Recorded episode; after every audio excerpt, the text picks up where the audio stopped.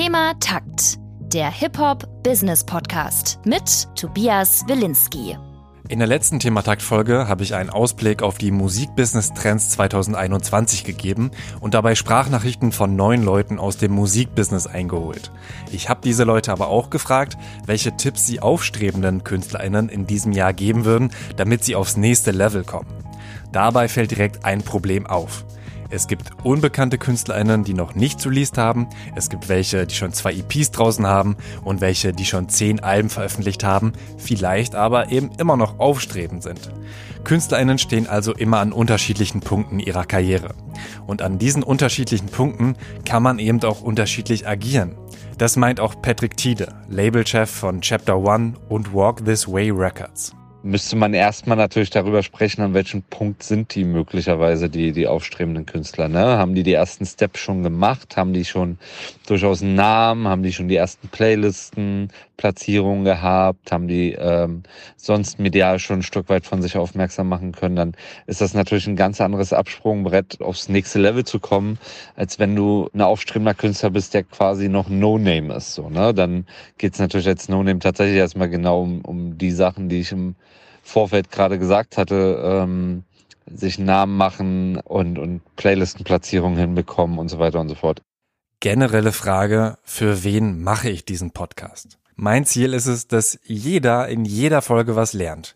Ambitioniertes Ziel, aber dazu gucke ich mir dann eben auch Statistiken und Umfragen an, versuche ein bisschen tiefer zu gehen. Besonders viel lernen werden aber KünstlerInnen, die noch nicht von ihrer Kunst leben können. Und davon gibt's leider eine ganze Menge. Schwerpunkt ist bei Thema Takt auch der Bereich Hip-Hop. Gerade in diesem Genre steht die Person ganz oft im Vordergrund. Das meint auch Online-Promoterin und Labelchefin von 365XX, Lina Burghausen. Es ist ein guter Zeitpunkt jetzt, sich Gedanken über die eigene ähm, Künstlerinnenidentität zu machen. Ich sage bewusst nicht Image. Ja, man kann sich ein Image zulegen und irgendwie hat jeder Künstlerin und jeder Künstler ein Image. Aber ähm, letztlich geht es im Hip-Hop immer noch weitestgehend um Authentizität. Die Frage ist eigentlich so, was macht dich als Musiker, als Musikerin besonders? Was hebt dich ab? Warum sollte man dir zuhören? Was ähm, ja, möchtest du den, den Menschen da draußen mitgeben? Was vielleicht auch nur du kannst? Das mal auszuarbeiten und sich zu überlegen, so, hey, was bedeutet das in der Konsequenz?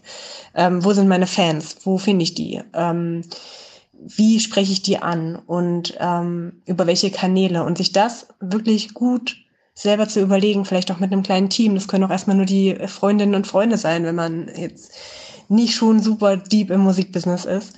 An sich wirklich mal Gedanken zu machen, wer bin ich eigentlich ähm, in meiner Rolle als Rapper oder Rapperin oder Producerin ähm, und daraus Konsequenzen zu ziehen. Jetzt hat Lina schon sehr viel angesprochen, zu dem wir später noch kommen, zum Beispiel eben zur Kommunikation. Aber wir bleiben erstmal beim Thema Identität. Generell ist es wichtig, aufzufallen, meint Patrick Tiede. Ich glaube, dass es immer wichtig ist, ein Stück weit aufzufallen, aber glaubwürdig aufzufallen. Also jetzt nicht auffallen des Auffallen Willens, sondern einfach, weil man dann auch als Künstler so ist. Also ein grundlegender Schritt für mich als Künstler ist die Frage, wer bin ich? Beziehungsweise, wer will ich sein? Das klingt erstmal banal und für manche auch lästig. Ich will mich nicht definieren, ich bin, wie ich bin. Das ist aber eine Einstellung, die am Ende schwierig fürs Team ist. Dazu kommen wir auch noch später.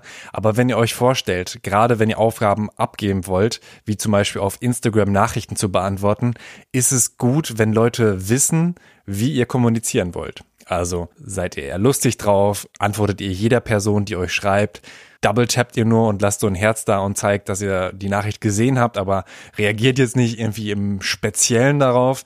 Oder sucht ihr sogar den Kontakt zu den Fans und versucht da ganz bewusst zu kommunizieren. Und da hilft es dann eben schon, gerade wenn Leute euch nicht kennen, wenn das keine Kindheitsfreunde sind, die das Management übernehmen wollen, sondern eben externe sind. Wenn die eine ungefähre Vorstellung davon haben, wie ihr rüberkommen wollt, dann können die eben auch diese Aufgaben übernehmen oder dann am Ende sogar eine ganze Kommunikationsstrategie darum aufbauen, um zu diesem Ziel zu kommen. Aber ich will gar nicht zu weit vorgreifen. So wie Patrick Tiede glaubt auch Colin Schrinner, Head of TuneCore Germany, dass es wichtig ist, herauszustechen. Sich seine Community aufzubauen, zu überlegen, wo will ich denn als, wie will ich mich positionieren als Künstler? Wenn ich neben 200 anderen Deutschrap-Tracks, die jede Woche, die sich vielleicht ähnlich anhören, veröffentlicht werden, wie steche ich heraus? Und ähm, wie baue ich mir eigentlich eine eigene Marke als Künstler auf? Wer bin ich? Was ist meine Marke? Wenn ich mich als Künstler selbst definiere, bedeutet das erstmal, dass ich Grenzen ziehen muss. Und wer will sich schon Grenzen setzen? Aber das hilft, um sich einen klaren Weg zu ebnen. Ein grundlegendes Beispiel. Welche Art von Musik will ich machen? Das Genre sowieso immer mehr verschwimmen, haben wir schon in der letzten Folge gesehen. Gerade für den Start ist es aber hilfreich, wenn ich weiß, in welche Richtung es denn grob gehen soll um zum Beispiel mit den richtigen Leuten zu arbeiten. Wenn ich klar habe, dass ich Cloud Rap statt Rock rausbringen möchte, kann ich mir angucken, wer arbeitet denn in dem Bereich? Wer hat an einem bestimmten Song mitgewirkt? Producer, Mixer etc. Kann mir ganz genau angucken, wer ist der Booker von El Guni zum Beispiel. Grüße an Arthur Kasper an der Stelle. Und das hilft mir auch zu lernen, wie die Leute kommunizieren, die ich mir als Vorbild nehme. Über welche Kanäle kommunizieren sie und wie machen sie das? Also, nachdem ich weiß, wer ich bin, geht es darum, das so vielen Leuten wie möglich klarzumachen. Dazu Jens P. Neumann, Labelchef von Urban Tree Music. Aufstrebende KünstlerInnen sollten äh, sich vor allem überlegen, wie sie kommunizieren können. Was ist an ihnen besonders? Wie können sie das hervorheben und wie können sie authentisch ihren Charakter oder ihre Künstlerpersona äh, kommunizieren? Das wird natürlich alles noch ein bisschen schwerer, dadurch, dass man überhaupt nicht auf Bühnen stehen kann und die Leute das live nicht verfolgen können. Aber man sollte überlegen, was gibt es für Kanäle? Da sind ja die ganz offensichtlichen Sachen, was jetzt auch inzwischen alle machen, wie Twitch und Livestreams und sowas schon mal gute Wege, aber auch überlegen, wie kann man vielleicht noch weiter Entertainment einbinden, wie kann man mehr über sich erzählen, wie kann man auch neben der Musik vielleicht noch Dinge tun. Man muss äh, am Ende des Tages immer mehr ein rundes Produkt, klingt so unsexy, aber gemeint ist ein rundes äh, Konzept haben, wie man seine Musik und seine Person zu einem vereint und das auch mit den Leuten teilen kann. Produkt klingt tatsächlich erstmal unsexy. Aber meiner Meinung nach ist auch das hilfreich, etwas weniger emotional an die Sache zu gehen. Kunst ist emotional, so oder so. Wenn mein Ziel ist, Musik zu meinem Job zu machen, muss ich diesen Bereich aber halt auch als Job ansehen und schauen, wie ich davon leben kann. Wenn euch das zu viel Druck ist, dann könnt ihr euch auch einen ganz normalen Job suchen, der euch erstmal die Miete sichert. Das war zum Beispiel ein Tipp von Balbina im Thema Taktinterview. Sie meinte, insbesondere Jobs, bei denen ihr nicht so viel nachdenken müsst, können euch dabei helfen, euch auf eure Musik zu konzentrieren. Aber wir wollen uns erstmal wieder auf Social Media konzentrieren.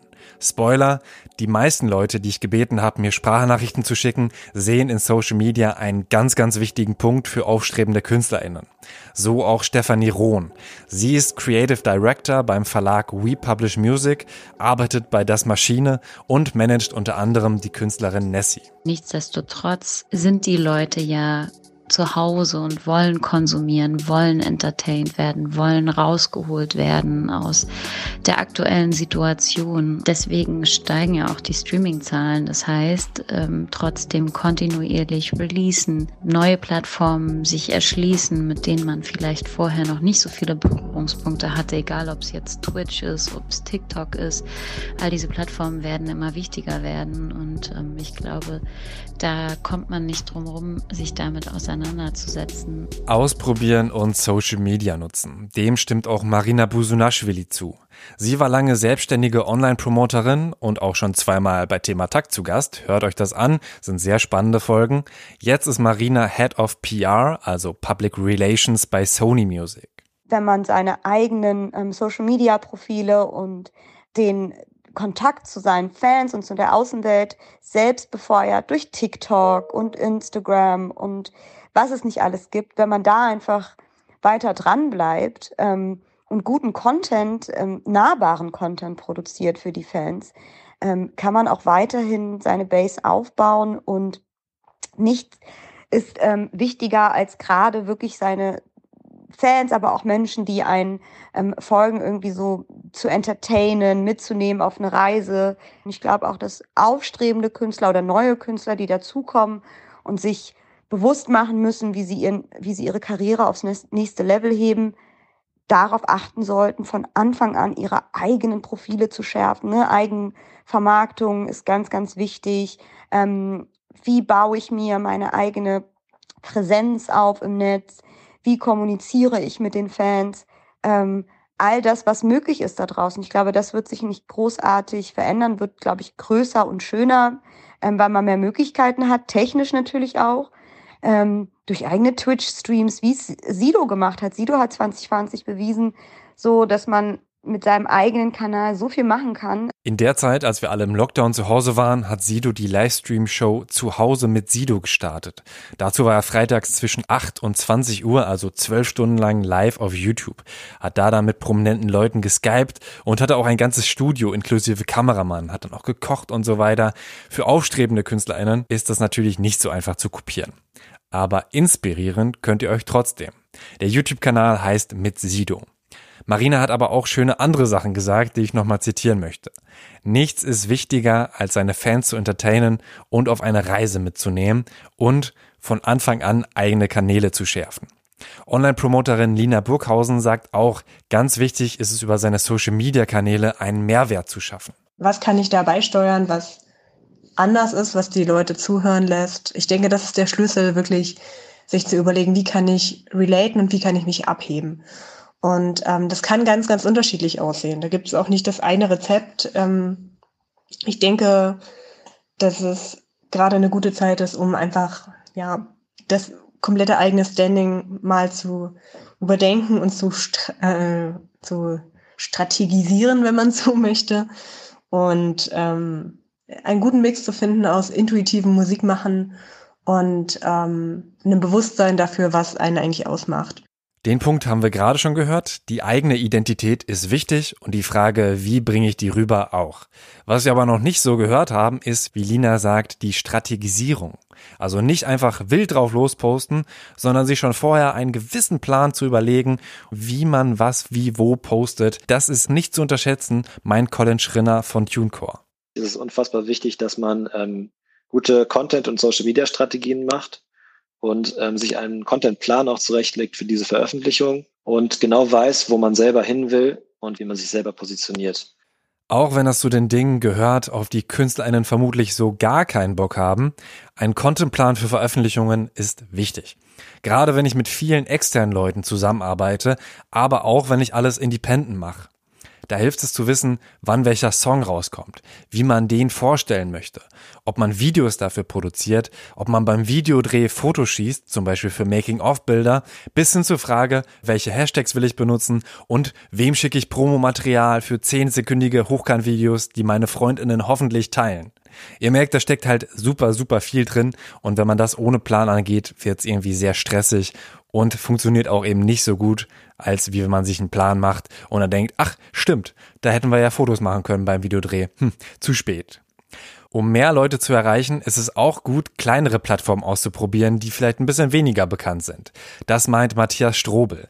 Er ist Präsident von Music Tech Germany, dem Bundesverband für Musiktechnologie in Deutschland nicht nur auf die bekannten Plattformen wie Snapchat, TikTok, Facebook und so weiter zu setzen oder Instagram, sondern vielleicht auch mal zu gucken, was gibt's denn noch für Plattformen da draußen oder für Apps, die ähm, doch schon eine ganz signifikante Anzahl an Userinnen hat. Also es gibt, ich nenne da mal zum Beispiel Triller, also T-R-I-L-L-E-R. Das ist eine Plattform, die, ähm, soweit ich weiß, aus Amerika kommt. Es sind auch schon, keine Ahnung, 40 oder 50 Millionen User drauf. Die haben auch einen Deal mit allen Major-Labels. Das heißt, dort ist auch das Lizenzierungsproblem nicht so ein großes. Und ähm, im Grunde genommen ist es so ein bisschen wie TikTok, nur dass es noch eine ganze Bandbreite an anderen Möglichkeiten bietet. Der Vorteil bei solchen Plattformen ist eben, dass man nicht ähm, in Competition steht mit so vielen anderen ähm, bekannten Stars und KünstlerInnen, die dort eben schon äh, besonders große Reichweite haben und deswegen auch ganz schön viel ähm, Aufmerksamkeit auf sich ziehen, sondern da kann man eben auch als kleine Künstlerin noch ähm, eine Fanbase erreichen. TikTok habe ich in der letzten Folge schon mit Instagram Reels verglichen. In meiner Stichprobe kam ich zu dem Schluss, dass TikTok sich für Musikpromo momentan deutlich besser eignet und in Deutschland für die Zwecke, also eben kurze Videos mit Musik unterlegt, auch noch mehr genutzt wird als Insta Reels obwohl Instagram laut ARD ZDF Online-Studie von viel mehr Leuten genutzt wird. Es ist auf jeden Fall gut und wichtig auszuprobieren. Welche Plattform gefällt mir besser? Womit kann ich besser umgehen? Wo kriege ich mehr Reaktion? Wenn ich viele Plattformen nutze, ist es wichtig, mir die Zeit zu nehmen, für jede Plattform auch einen eigenen Post zu machen. Sowas wie Post auf Instagram und der Post landet automatisch bei Twitter, Facebook, was weiß ich, ist eine faule Variante und das sehen auch meine Fans, die bei Twitter dann zum Beispiel nur einen Link zu Instagram sehen, ohne Bild, wenn ich eben diese Automatisierung eingestellt habe. Das wirkt sich dann wiederum negativ auf meine Reichweite aus und die ist eben mit das Wichtigste für mich, um als Künstler bekannter zu werden. Die Künstlerin Ailo hat mit Insta Reels zigtausend Aufrufe gesammelt. Bei TikTok haben manche Videos sogar die Millionen Aufrufe geknackt. Dazu Leander Kirschner, der Manager von Ailo. In meinen Augen natürlich ganz wichtig, immer zu gucken, wo kriege ich Reichweite her, wie baue ich Reichweite auf, weil eine Kernkompetenz des erfolgreichen Künstlers 2021 ist ganz klar die Vermarktung. Und äh, dabei ist natürlich TikTok nicht zu übersehen, muss man ganz klar sagen. Äh, da kann man die, die Reichweite sehr gut aufbauen. Und dann ist natürlich wichtig für den Künstler, wie konvertiere ich diese Reichweite. Ne? Also nur, wenn man viele Follower auf TikTok hat oder viele Views erreicht, die Follower sind ja gar nicht das ganz Entscheidende, bedeutet es ja nicht, dass die Musik sehr gut läuft. Da gibt es eben unterschiedliche Beispiele. Es gibt Künstler, die es sehr gut schaffen zu konvertieren und Künstler, die es weniger gut schaffen. Und das ist auf jeden Fall eine der Kernaufgaben, sich immer wieder zu überlegen, wie mache ich meiner Audience auch klar, dass ich eben äh, nicht nur Entertainer bin, sondern Musiker und wie können die zu mein, auf meine Musik stoßen. Ja, und diese, äh, diese Hebel zu finden und zu entwickeln, ist auf jeden Fall äh, Kernaufgabe, gerade für aufstrebende Künstlerinnen. Ich kann immer nur sagen, die Augen offen halten, Technologie benutzen und vor allem sehr, sehr fannah sein und sich immer wieder zu überlegen, äh, was kann ich tun, damit meine Fans, die im Endeffekt meine Kunden sind, ein tolles Erlebnis haben ähm, und wie kann ich mich da von anderen Künstlerinnen abheben. Leander spricht hier einen super wichtigen Punkt an. Angenommen, ich habe mir den genialsten Contentplan gemacht, habe auf TikTok 100.000 FollowerInnen und Videos, die Millionenmal aufgerufen wurden, aber nichts mit meiner Musik zu tun haben, was habe ich davon? Gerade lustige Videos kommen bei TikTok gut an, aber ich will ja kein Comedian sein, sondern angesehener Musiker. Ihr merkt, hier steckt viel drin. Viel haben wir schon in den letzten Minuten gehört, Image oder Identität? Möchte ich überhaupt als lustig wahrgenommen werden? Möchte ich überhaupt per Insta-Story Einblick in mein Privatleben geben? Wenn ich die Fragen mit Nein beantworten kann, muss ich mir andere Wege überlegen, wie ich diese Plattform benutze und ob ich sie benutze. Aber nochmal die Frage, weil sie grundlegend ist. Wie motiviere ich Leute, die mir folgen und meine Fotos liken, dazu auch meine Musik zu hören und zu teilen? Dass sich Streamingdienste gar nicht groß von Social-Media-Plattformen unterscheiden, haben wir schon in der letzten Folge gesehen. Bei beiden spielen Aufmerksamkeit und Algorithmen eine große Rolle. Bei Spotify heißt eine algorithmische Playlist zum Beispiel Release Radar. Die Playlist wird freitags automatisch aktualisiert mit den neuesten Songs von KünstlerInnen, denen ich folge. Und es gibt noch Discover Weekly. Hier landen auch ältere Songs drin und auch eben von Leuten, denen ich noch nicht folge. Um im Release-Radar zu landen, solltet ihr regelmäßig, also zum Beispiel monatlich einen Song veröffentlichen. Das meint Colin Schrinner vom Indie-Vertrieb TuneCore. Man sollte ähm, kontinuierlich Musik veröffentlichen. Ähm, das ist ganz wichtig, weil ähm, dadurch ähm, man eben jedes, jeden Monat zum Beispiel, wenn man jetzt wirklich sagt, man released jeden Monat, hat man die Möglichkeit, in ähm, Release Radars, in Discover Weekly Playlisten aufgenommen zu werden und ähm, baut dadurch eben nachhaltig sich seine monatlichen Hörer auf. In einem Artikel habe ich gelesen, dass ihr nur einmal pro Monat im Release-Radar landen könnt, weiß aber nicht, ob das stimmt. So oder so kann die Strategie, regelmäßig Songs rauszubringen, gut sein für euch, gerade am Anfang der Karriere. Mit jedem Song, den ihr veröffentlicht, könnt ihr wieder neue Promo machen, die auch einen Grund hat. Also ich sag mal, musiknah. Wie wir schon vorher gesehen haben, ihr könnt über TikTok oder Instagram ja auch alles Mögliche posten und das freut Fans, aber an sich wollt ihr ja gerne eure Musik verbreiten. Und wenn ihr dann eben sagen könnt, hey, hier kommt meine neue Single raus, dann könnt ihr eben auch viel, ja, eben Musik näher dieses Single promoten. Also zum Beispiel den Produktionsprozess begleiten. Vielleicht bei Twitch live gehen und mit Leuten zusammen ein bisschen am Songwriting feilen oder auch an sich so eine Q&A-Fragerunde starten und das eben dann promoten und sagen, hey, jetzt ist der Song draußen, bei dem ihr mich begleitet habt. Viel Spaß dabei. Ist natürlich ein bisschen geiler als zu sagen, hey Leute, ich sitze jetzt gerade wieder äh, zu Hause. Ganz schön langweilig. Kann man auch machen, kann auch lustig sein, aber hat eben erstmal nichts mit der Musik zu tun. Spotify ist aber nicht nur eine Plattform, auf der ihr eure Musik anbieten könnt, sondern ihr könnt auch sehr viel analysieren. Ihr könnt da im Backend als Spotify for Artists relativ genau sehen, wer hört denn eure Mucke überhaupt, was kommt gerade gut an, was wird viel gehört und so weiter. Davon würde ich mich nicht verrückt machen lassen. Gute Songs werden vielleicht weniger gehört als Songs, wo ihr sagt, ach, die habe ich einfach mal so runtergeschrieben und rausgehauen und ist erfolgreich geworden. Also guckt da nicht zu sehr auf die Zahlen, sondern guckt wirklich, dass ihr das macht, worauf ihr Bock habt. Aber Zahlen können auf jeden Fall auch helfen, ein grobes Gefühl zu bekommen.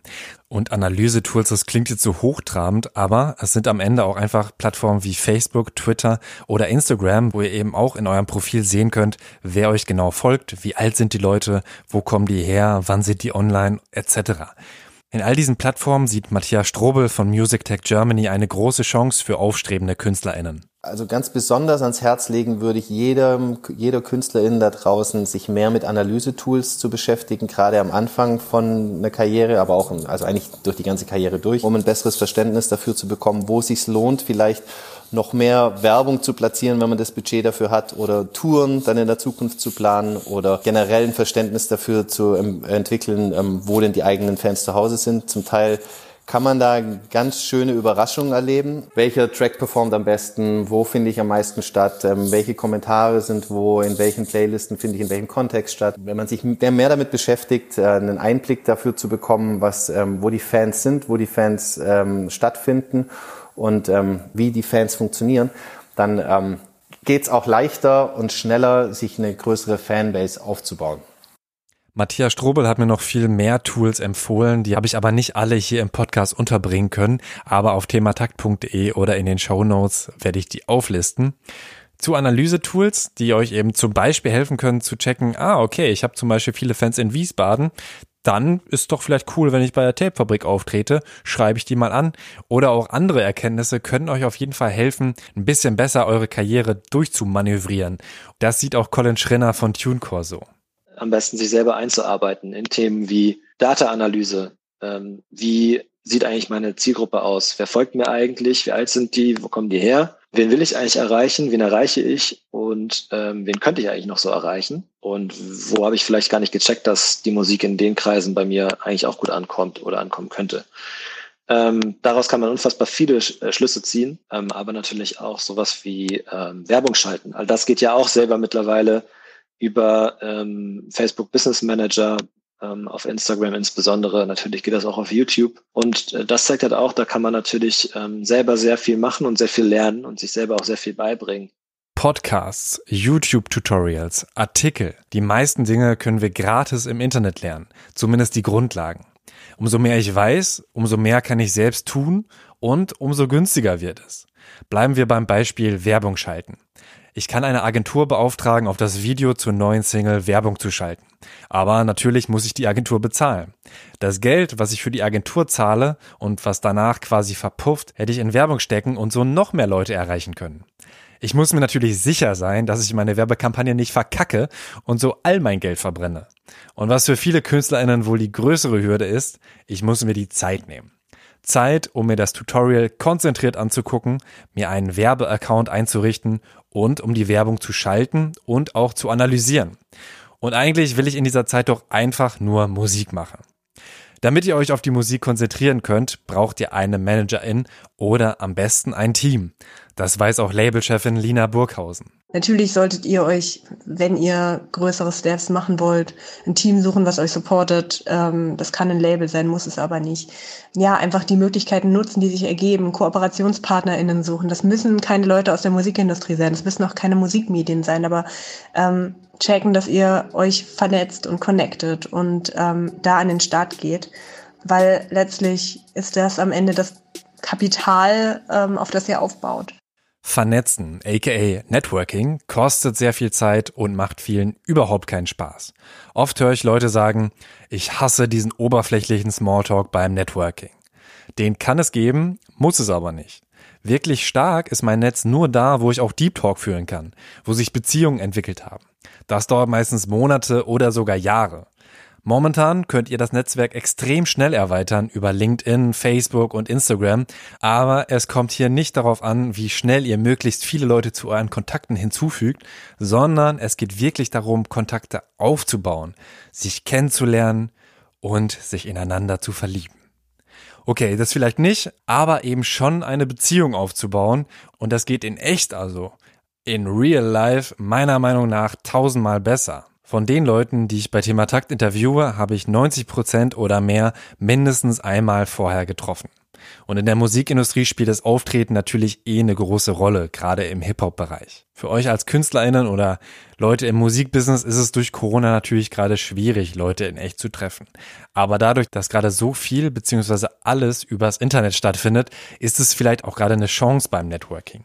Ein grundlegender Tipp, eine grundlegende Regel, die aber sehr viele Leute missachten, schreibt immer eine Anrede. Kein Hey, meine neue Single ist draußen. Nehmt euch immer die Zeit für ein Hi Lina, Hi Marina, Hi Tobias, meine neue Single ist draußen. Die Chancen auf eine Antwort werden extrem steigen. Aber wer kann sich auch gut ums Networking kümmern? Richtig, meine Managerin und wer noch zu meinem Team gehört. Was Teams angeht, eine Frage, die ihr euch auf jeden Fall stellen solltet, ist, ob ihr das Ziel habt, zum Major-Label zu gehen oder ob ihr lieber independent bleiben wollt. Das meint Colin Schrinner von TuneCore. Als Künstler muss ich mich fragen, ähm, ist es nicht nachhaltiger für mich, mir mein eigenes Team aufzubauen und da Leute zu haben, die tatsächlich nur für mich arbeiten und für sonst niemanden. Ähm, aber auch da gehört natürlich viel dazu, diese Leute erstmal zu finden und die Dedication auch zu haben und dann natürlich auch die Ressourcen und die Einnahmen zu haben, um dementsprechend ähm, aufgestellt sein zu können, überhaupt ein Team zu bezahlen? Oder glaubt das Team am Anfang so an meinen Erfolg, dass es vielleicht umsonst arbeitet? Ähm, all diese Fragen muss man sich natürlich nicht stellen, wenn man einfach zu einem Label geht, ähm, das aber gegebenenfalls einfach auch nicht die Kapazität hat, einem so einen Service zu bieten, dass es wirklich den Unterschied macht. Mal kurz zur Erklärung, warum kann mir ein Major-Label nicht den gleichen guten Service bieten wie zum Beispiel Independent, ich mache mein eigenes Team? Das liegt vor allem daran, dass es verschiedene Prius gibt. Bei einem Major-Label habt ihr unter Umständen eben krassere Expertise, krassere Vernetzung, einfach ein bisschen mehr Macht dahinter, aber seid als aufstrebende Künstlerin eben nicht die Priorität. Das heißt, dass euer Album vielleicht immer wieder nach hinten verschoben wird, weil erst die großen Namen releasen. Ein anderer Punkt, den Colin angesprochen hat, der aber nicht zu unterschätzen ist, Geld. Laut Tobi Zumark von 4Music müssen KünstlerInnen sich jetzt möglichst viele Geldquellen aufbauen. Das hat spätestens die Corona-Pandemie gezeigt. Dass Künstler breitere Einkommensströme aufbauen und aufbauen müssen, eben sich nicht nur auf Live verlassen, sich nicht nur auf Recorded verlassen, sich nicht nur auf Merchandising verlassen, sondern dass man die Einkommensströme äh, aus der Sicht von Künstlern weiter auffächert.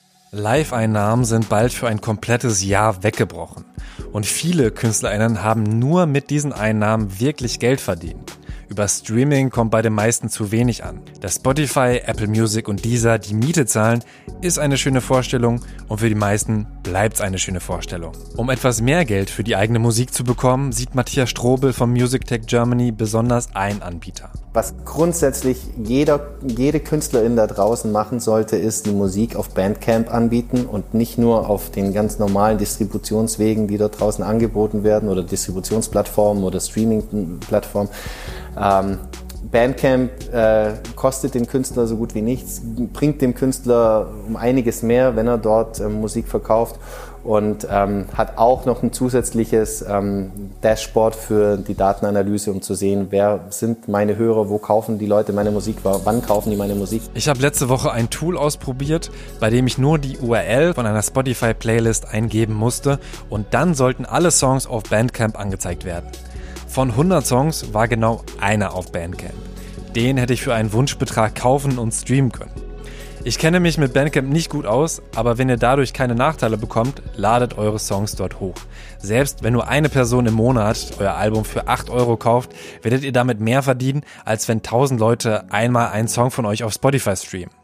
Geld könnt ihr auch durch Crowdfunding verdienen. Entweder sammelt ihr einen einmaligen Betrag oder ihr startet ein monatliches Crowdfunding per Steady oder dem Vorbild patreon.com. Ich finde das einen fantastischen Weg, zum einen, um äh, exklusiven Content anzubieten für diejenigen, die dann auch tatsächlich bereit sind, ähm, dafür zu bezahlen, beziehungsweise KünstlerInnen zu unterstützen. Und auf der anderen Seite ist es auch eine Möglichkeit, die eigene Fanbase zu vergrößern weil man eben auf ähm, Patreon selbst dann auch stattfindet. Ich selbst nutze beide Plattformen, also Steady und Patreon für Thema Takt. Also unterstützt mich da gerne. thematakt.de slash spenden. Achtung, der Launch ist sehr wichtig. Wenn ihr die Seite veröffentlicht und sagt, hier ist sie, viel Spaß, wird das wahrscheinlich nichts. Überlegt euch gut, welche Prämien könnt ihr anbieten? Der Rapper El Guni bietet zum Beispiel ab 5 Euro im Monat einen Podcast und eine eigene Playlist an. Momentan unterstützen ihn da 58 Leute, die im Monat etwas mehr als 280 Euro zahlen. Das klingt erstmal ganz ordentlich, ist aber brutto. Der Betrag muss noch versteuert werden. Vorher zieht Patreon ein paar Prozente ab und wenn jemand mit PayPal zahlt, zieht auch noch PayPal ein paar Prozente ab. Und dann bleibt gar nicht mehr so viel übrig. Falls ihr monatliches Crowdfunding nutzen wollt, startet nicht zu niedrig. Wenn Fans euch da mit einem Euro im Monat unterstützen könnten, kommt da wirklich gar nichts an. Bei El Guni geht es bei drei Euro im Monat los. Ich finde, das ist ein guter Preis. Bevor ihr aber T-Shirts und andere materielle Werte versprecht, rechnet erstmal durch, ob sich Aufwand und Materialkosten überhaupt lohnen.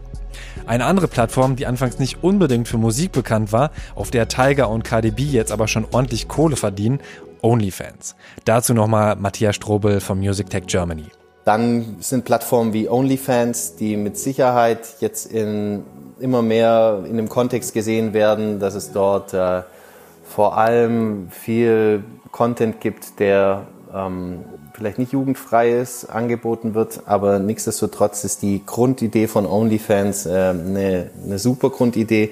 Die Möglichkeit, ähm, als Künstlerin zu sagen, hey, ich biete was an, was ich kreativ erschaffen habe und ähm, wenn du mein Fan bist, kannst du das erwerben. Äh, ich glaube, dass das eine fantastische Möglichkeit ist, um gerade die, die Superfans äh, zu aktivieren und denen zu sagen, so hey, du kannst von mir was bekommen, was sonst keiner hat.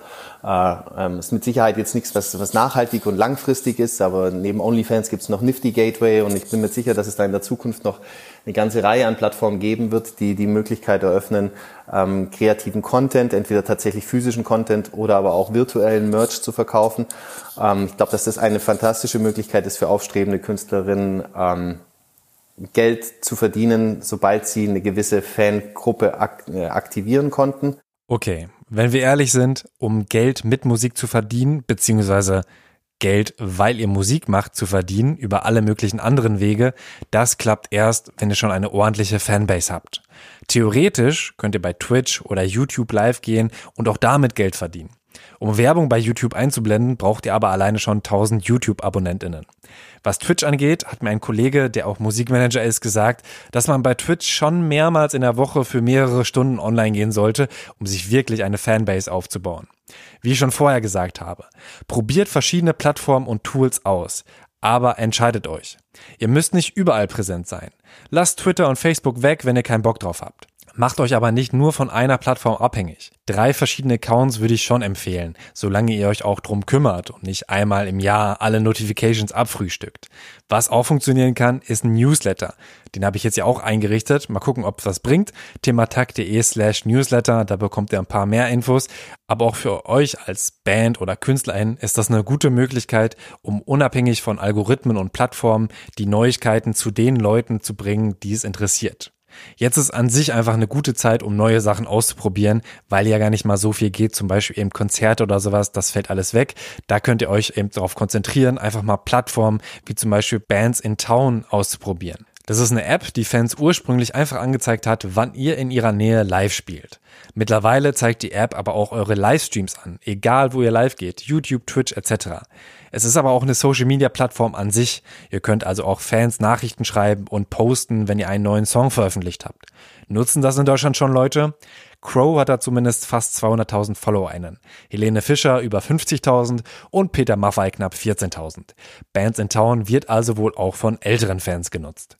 Und es ist auch eine gute Zeit, um sich für Fördergelder zu bewerben, zum Beispiel bei der Initiative Musik. So, jetzt aber genug von Business, Networking und Geld und ran ans Musikmachen. Zum Abschluss motivierende Worte von Colin Schrinner, Patrick Tiede und Tobi Zumack wenn man es wirklich packen will, also wenn man wirklich mit Musik, das heißt mit Musik sein, sein Brot verdienen will, dann bedeutet das auch einfach, dass ich das als, als meine Berufung und als meinen Job ansehen muss und mich dementsprechend 40 plus Stunden dran setzen muss. Und ähm, wie Döll mir letztens auch im Interview erklärt hat, bedeutet das halt auch, dass man ähm, eigentlich auch nie Feierabend hat. Und diese Dedication muss man halt reinstecken, diese Leidenschaft, um ähm, erfolgreich zu sein. Das ist das Nonplusultra.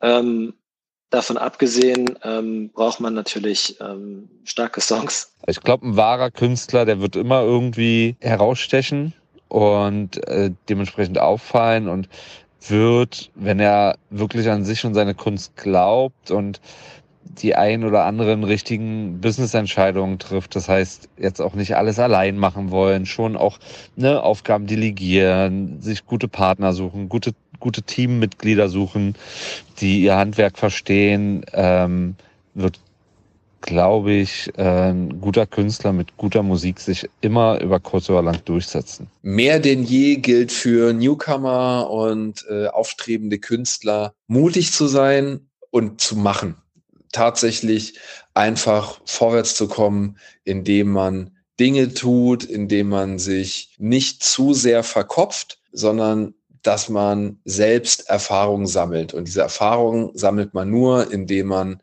sich auch traut, Fehler zu machen, auch in der Öffentlichkeit Fehler zu machen, auch ungewöhnliche Wege zu gehen und sich tatsächlich einfach auszuprobieren. Ich denke, dass das eine sehr, sehr sinnvolle Strategie ist, um schnell vorwärts zu kommen, schnell zu lernen und eben auch an, an hartem Feedback auf mögliche Fehler ähm, zu wachsen und daraus zu lernen. Künstler sollten keine Zurückhaltung haben und selbstbewusst nach außen gehen und sich nicht selbst kleiner machen, als sie sind. Denn Künstler wollen auf eine Bühne, sie wollen von Leuten gesehen werden. Äh, und genau mit diesem Selbstbewusstsein müssen sie draußen unterwegs sein und dem großen Ziel, der beste und einflussreichste Künstler oder Künstlerin zu werden, sehr selbstbewusst gegenübertreten und machen. Einfach rausgehen und machen. Einfach machen. Diese Einstellung ist so wichtig. Indem ihr macht, lernt ihr. Ihr lernt euch kennen, ihr lernt, was ihr mögt, ihr lernt, worauf ihr so gar keinen Bock habt. Stärken und Schwächen. Als Künstlerin oder allgemein, wenn ihr selbstständig arbeitet, müsst ihr euch immer wieder die Frage stellen, was ist das Wichtigste, das ich jetzt gerade tun kann? Einen neuen Song aufnehmen? Einen rausbringen? Ein Musikvideo planen? Eine Insta-Story posten? Meine E-Mails checken? Entscheidungen treffen kostet Kraft. Und das kann überfordern. Aber ist wichtig. Damit ihr euch leichter entscheiden könnt, überlegt euch Ziele, die ihr messen könnt. Also zum Beispiel, am 30.06. will ich 2000 FollowerInnen haben. Wenn euch die Followerzahlen gar nicht wichtig sind, dann vielleicht das Ziel, am 1. April will ich meine EP rausbringen. Wenn ihr dieses Ziel klar habt, ergibt sich fast von alleine ein Zeitplan und euer Fokus. Ohne klare Ziele ist es für euch schwer, überhaupt zu wissen, ob ihr in euren Augen erfolgreich seid oder nicht. Und Ziele zu erreichen ist schon ein geiles Gefühl. So ist es für mich mit dieser Folge. Ich habe mir zwar zum Ziel gesetzt, sie heute rauszubringen, hätte aber am Wochenende nicht gedacht, dass ich sie heute fertig bekommen würde, aber habe gestern bis halb zwei daran gearbeitet und es geschafft. Ich hoffe sehr, dass euch diese Folge gefallen hat und ihr in alle anderen reinhört auf thematakt.de oder überall, wo es Podcasts gibt. Übrigens noch ein Ziel erreicht. 50 Bewertungen bei Apple Podcasts. Vielen Dank an alle, die bewertet haben. Mein nächstes Ziel ist 60 Bewertungen. Ich freue mich also, wenn ihr euch bei Apple Podcasts kurz reinloggt und da ein paar Sterne da lasst. Ein weiteres Ziel war für mich, ein Newsletter zu starten, habe ich schon vorher erwähnt. Den könnt ihr unter thematakt.de slash Newsletter abonnieren und bekommt dann noch mehr Tipps und meine Weisheiten. Danke auch an Amazon Music, die Thematakt am Freitag in die ausgewählten Podcasts gepackt haben. Empfehlt diese Folge an aufstrebende KünstlerInnen weiter weiter und an Leute, die sich fürs Musikbusiness interessieren. Also schickt diese Folge bitte mindestens einer Person, wo ihr glaubt, die kann da was von lernen. Das wird mir schon viel bedeuten. Und unterstützt diesen Podcast gerne unter thematakt.de slash spenden oder paypal.me slash thematakt. In der nächsten Folge erwartet euch endlich wieder ein Interview. Zu Gast ist dann Product Manager Tobi Zumak, den ihr auch schon in dieser Folge gehört habt. Mein Name ist Tobias Wilinski. Vielen Dank fürs Zuhören und bis bald. Thema Takt. der Hip-Hop Business Podcast mit Tobias Wilinski.